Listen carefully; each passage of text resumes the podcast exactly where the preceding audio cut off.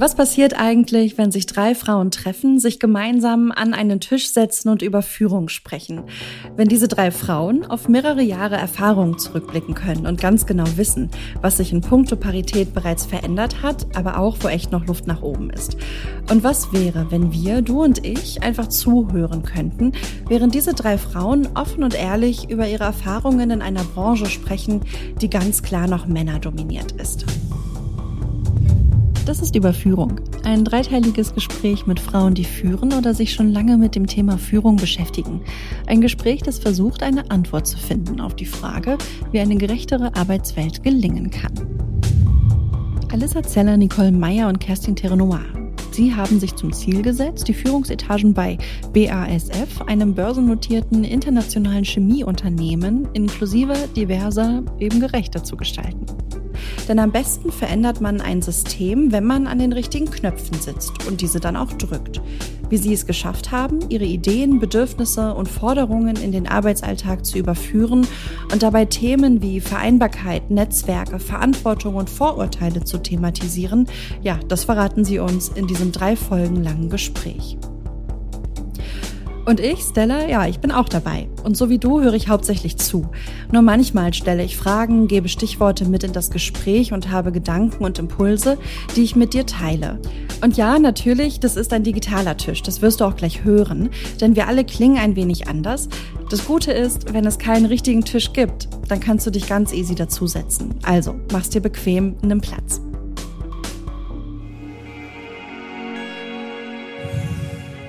Das erste Stichwort, was fällt euch ein zur weiblichen Perspektive? Also ich muss sagen, dass ich jetzt im Laufe der Jahre so ein bisschen weggekommen bin äh, von diesen Zuschreibungen, weil ich bestimmte Aspekte tatsächlich auch bei meinen männlichen Kollegen und Vorgesetzten finde. Das ist Kerstin Terrenoir. Sie arbeitet im Personalbereich der BASF mit dem Schwerpunkt Führungskräfteentwicklung, Vielfalt und Einbeziehung. Das kürzt sie im Gespräch manchmal ab, und zwar mit D&I, Diversity and Inclusion. Für mich ist es so, dass jeder Mensch ganz unterschiedliche Erfahrungen mitbringt. Und natürlich haben wir da als Frauen was gemeinsam, das ist ganz klar.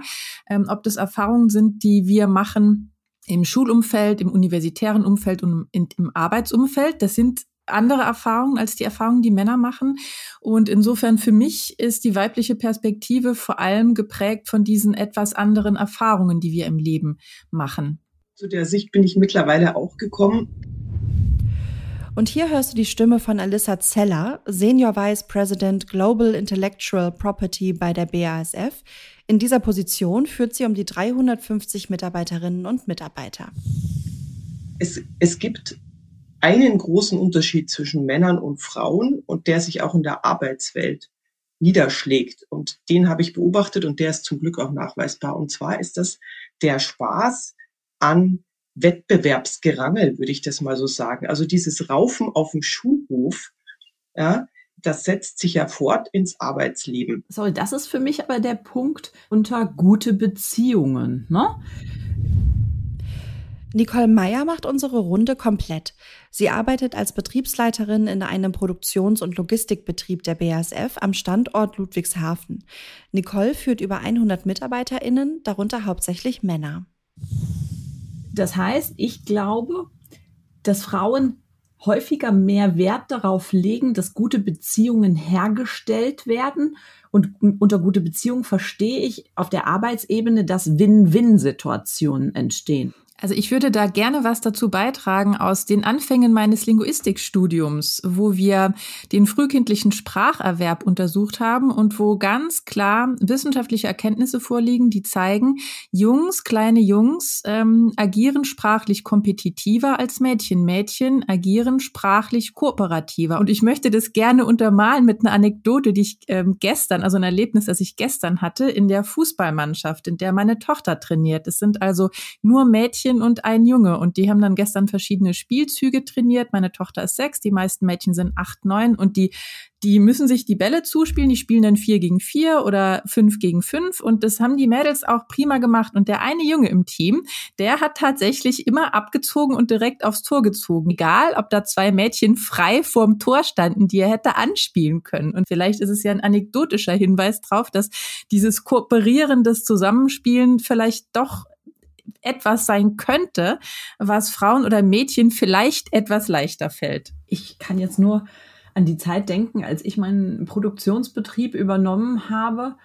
Und Produktionsbetriebe haben sehr viele Schnittstellen. Und wenn an den Schnittstellen so gearbeitet wird, dass kompetitiv immer einer besser sein muss und es nicht zu einem Nehmen und Geben kommt, dann funktionieren Produktionsbetriebe nicht gut, weil wir Reibungsverluste an den Schnittstellen haben. Und indem ich zum Beispiel bei mir in dem Betrieb gesagt habe, wir haben eine Spielregel, bei mir gibt es nicht den Not My Job Award.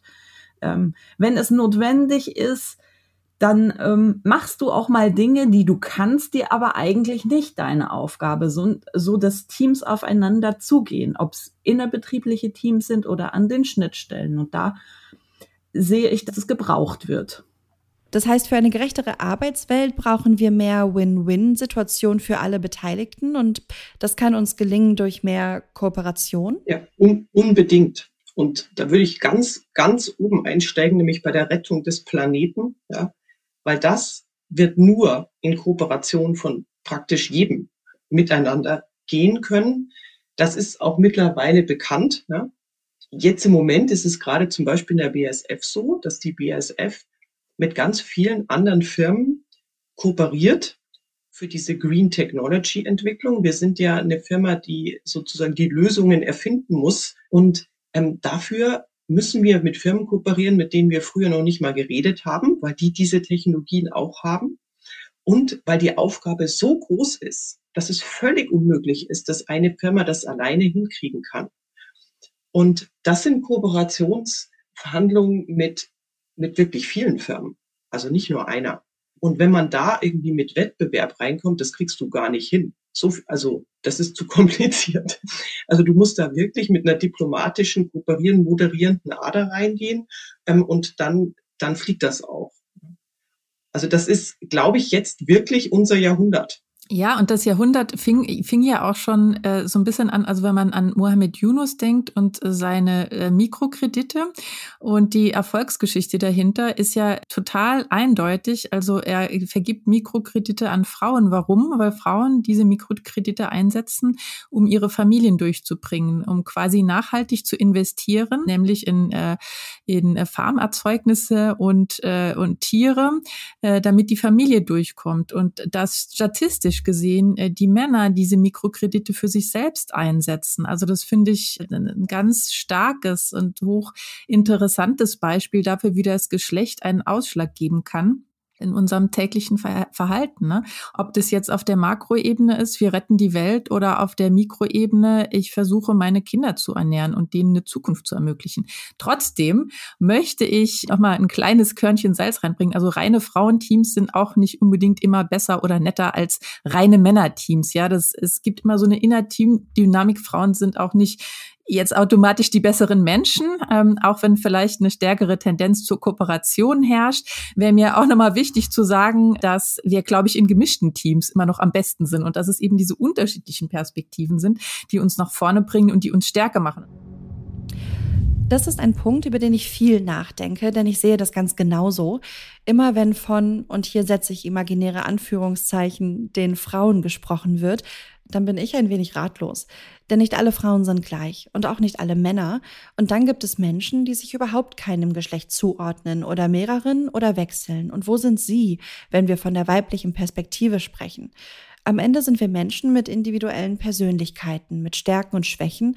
Doch dann merkt Nicole einen Punkt an, der zeigt, dass es auch wirklich gefährlich werden kann, wenn Frauen nicht mitgedacht werden. Ein Thema, was mir echt am Herzen liegt, ist das ganze Thema Gender Data Gap. Gender Data Gap ist, dass wir einfach Daten, aus denen wir Dinge entwickeln, vorwiegend beziehen von männlichen, aus männlichen Quellen.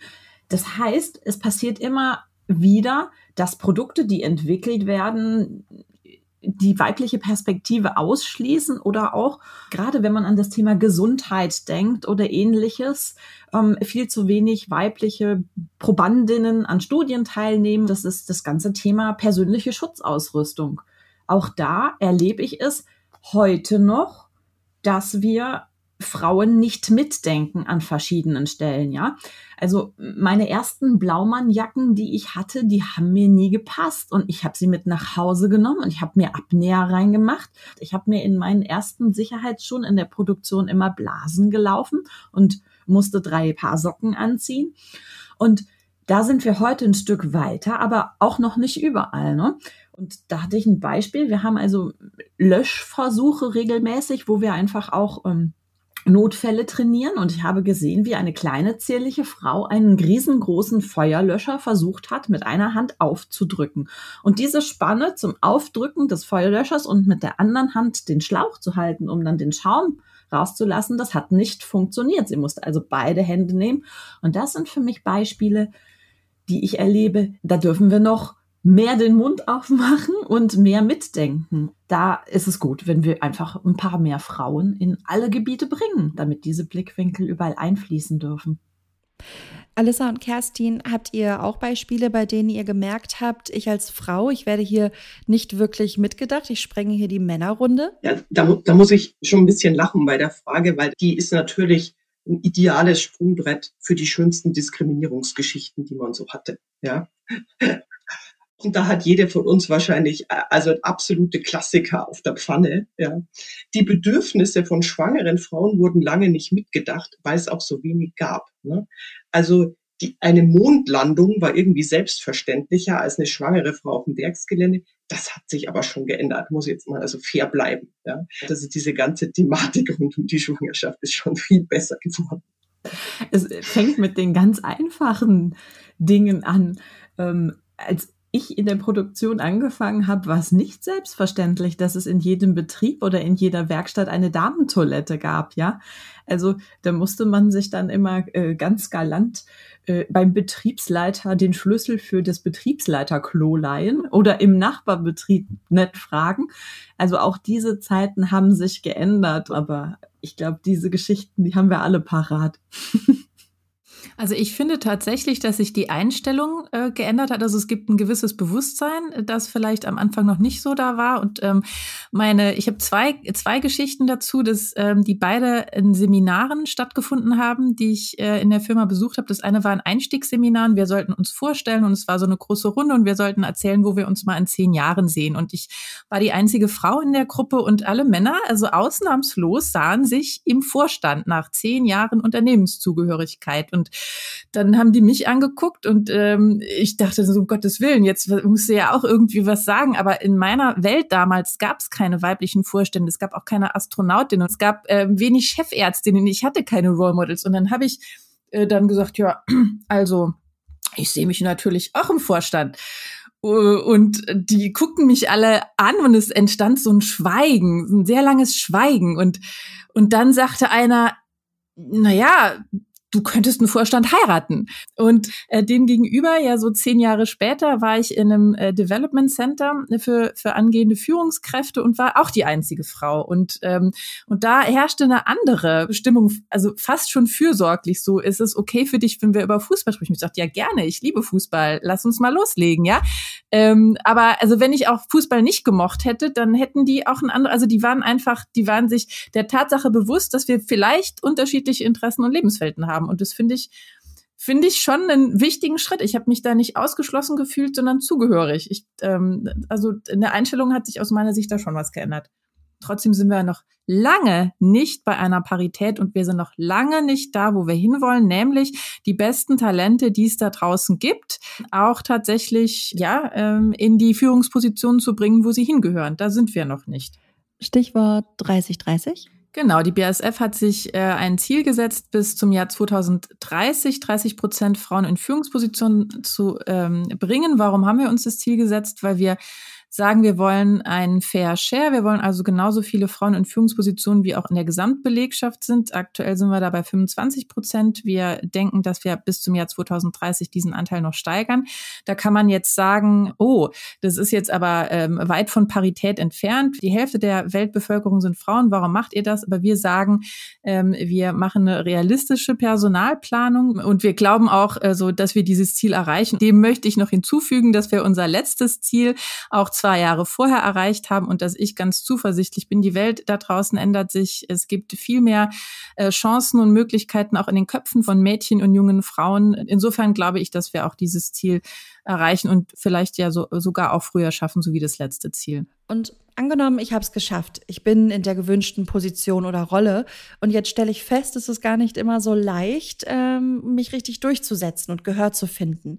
Habt ihr Strategien, wie das gelingen kann? Also ich kann diese Geschichte von, ich musste mich da durchbeißen als Frau nicht wiedergeben. Ja, das, ich hatte aber das Glück, auch in der Abteilung anzufangen, wo Ellbogenverhalten äh, jetzt nicht honoriert wurde und man einfach dadurch, dass man gute Arbeit geleistet hat, auffallen konnte. Das ist selten. Das, das weiß ich auch, weil ich habe ähm, viele Mentees auch gecoacht, die meisten haben andere Umstände, genauso wie du gerade angesprochen hast, Stella, ähm, wo man einfach dann auch sich selbst mal einen Schubs geben muss und sagen, okay, ich setze mich jetzt mit an den Tisch. Ja? Ich stehe nicht am Rand und ich sag's jetzt. Und wenn ich merke, mir passiert es regelmäßig, dass ich was sage, niemand hört und zehn Minuten später sagt mein männlicher Kollege dasselbe und kriegt dann die Blumen dafür. Äh, das ist so ein klassisches Ding, was auftritt. Ähm, dann muss ich was ändern und ich beschwere mich nicht einfach nur, sondern ich probiere es auch selber. Ja. Ich suche mir Verbündete, ich rede darüber und äh, stärke mir den Rücken durch Gespräche mit anderen und man braucht einen guten Humor für diese ganzen bias-basierten Diskriminierungen, die einem also immer noch ununterbrochen geschehen. Ne? Also ich werde halt mit meiner Sekretärin verwechselt, wenn ich im Vorzimmer stehe. Also weil da steht eine Frau im Vorzimmer, das muss die Sekretärin sein. Ähm, ich werde gefragt, ob ich einen Kaffee bringen kann auf Konferenzen. Wie gesagt, da ist einfach Humor der Tipp, ähm, weil sonst ähm, äh, ist, also wird, wird man ja nicht mehr froh. Und hier kommt ein kurzer Impuls. Unter Bias versteht man ganz unterschiedliche Vorurteile, die wir alle haben.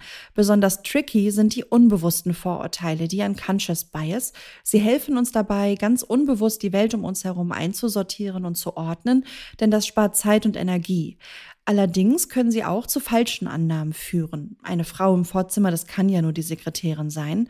Unbewusste Vorurteile sind angelernt und strukturell begründet.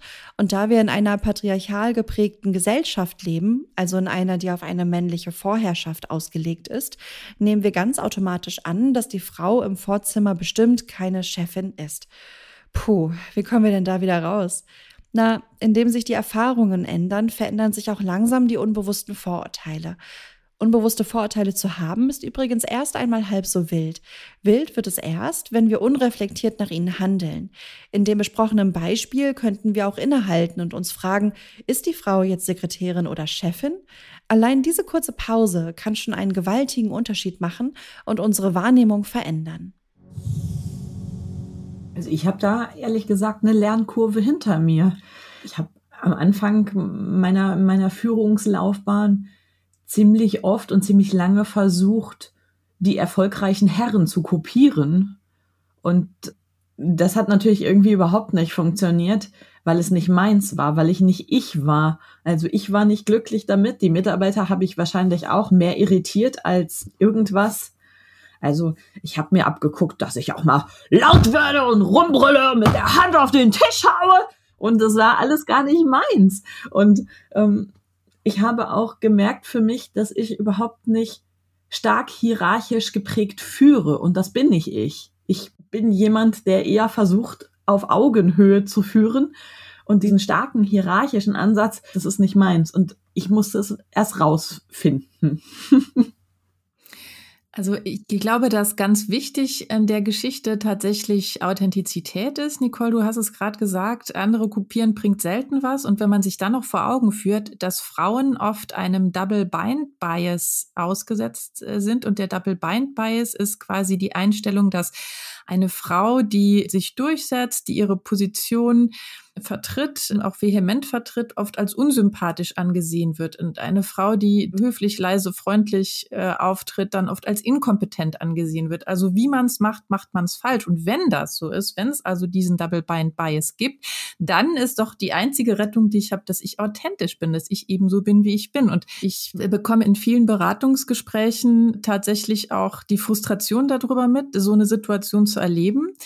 Und ich äh, bin da auch tatsächlich ganz bei Alissa. Also Beschweren bei irgendeiner anderen Instanz ist nicht unbedingt das, was in dem Moment weiterführt. Also ich glaube, Frau muss sich trauen und das dann entweder, wenn das klappt, manchmal geht's nicht, weil die Frustration zu groß ist, mit Humor lösen oder tatsächlich direkt in der Situation ansprechen. Sich zum Beispiel ähm, bei der DNI-Beauftragten dann beklagen über die Situation, ist aus meiner Sicht nicht der richtige Weg. Wir sprechen ja hier junge Nachwuchswissenschaftlerinnen an, ja, also von denen ich hoffe, dass vielleicht eine mal meine Chefin in der Zukunft sein kann. Wenn Frauen in Führungspositionen gekommen sind, dann ist das ja ein Indikator dafür, dass da Inklusion gelebt wird, weil das ist anders nicht möglich. Und wenn du da viele, wenn dann viele Frauen da sind und das sehr inklusiv ist, dann bedeutet das auch für Männer ein ganz anderes Arbeitsumfeld. Die können dann mit großer Selbstverständlichkeit lang in Elternzeit gehen. Das bedeutet auch, dass LGBTQ-Kollegen out sein können und dass das sehr selbstverständlich ist, dass auch äh, Kollegen mit Behinderungen selbstverständlich da auch Karriere machen können. Das ist ein Indikator. Das kann man den jungen Nachwuchswissenschaftlern ja auch mitgeben. Schaut euch das an, wie das ausschaut, wo ihr dahin geht. Das ist die erste wichtige Entscheidung. Dann muss man auch nicht so viel Rückgrat, Humor oder sonst was aufbringen, vielleicht später. Also wir können das gemeinsam schaffen, wenn wir es anpacken und wenn wir aber auch Netzwerke haben, die uns stützen, in denen wir uns dann auch über Geschichten, die uns vielleicht unangenehm sind, peinlich, dann auch in aller Offenheit austauschen. Dann werden wir nämlich merken, wir sind nicht alleine mit diesen Themen und es gibt schon andere Frauen, die eine coole, humorvolle Lösung gefunden haben und dann versuche ich das vielleicht beim nächsten Mal auch. Und ja, deswegen ist für mich das Thema Netzwerke tatsächlich auch ein zentrales, wenn es darum geht, das Thema Frauen und Karriere zu denken. Und hier machen wir einen ersten Cut. Das Gespräch ist zwar noch lange nicht vorbei, die erste Episode von Überführung, der Podcast mit Frauen über eine gerechtere Arbeitswelt, aber schon. Wir haben darüber gesprochen, wo eine weibliche Perspektive fehlt und wann wir besser aufhören sollten, in Stereotypen zu denken. Alissa, Nicole und Kerstin haben ihre Strategien geteilt, wenn man den Eindruck gewinnt, als Frau werde ich hier einfach nicht wahrgenommen. Und um genau diese Herausforderung dreht sich das Gespräch jetzt weiter. Es geht um Verantwortung, die wir füreinander haben, um Intersektionalität, um Gestaltungsspielräume, Netzwerke und Wünsche, aber auch um die ewige Frage nach der Vereinbarkeit von Familie und Beruf. Und um all das geht es in der nächsten Folge von Überführung, der Podcast mit Frauen über eine gerechtere Arbeitswelt, präsentiert von der BASF. Bis zum nächsten Mal.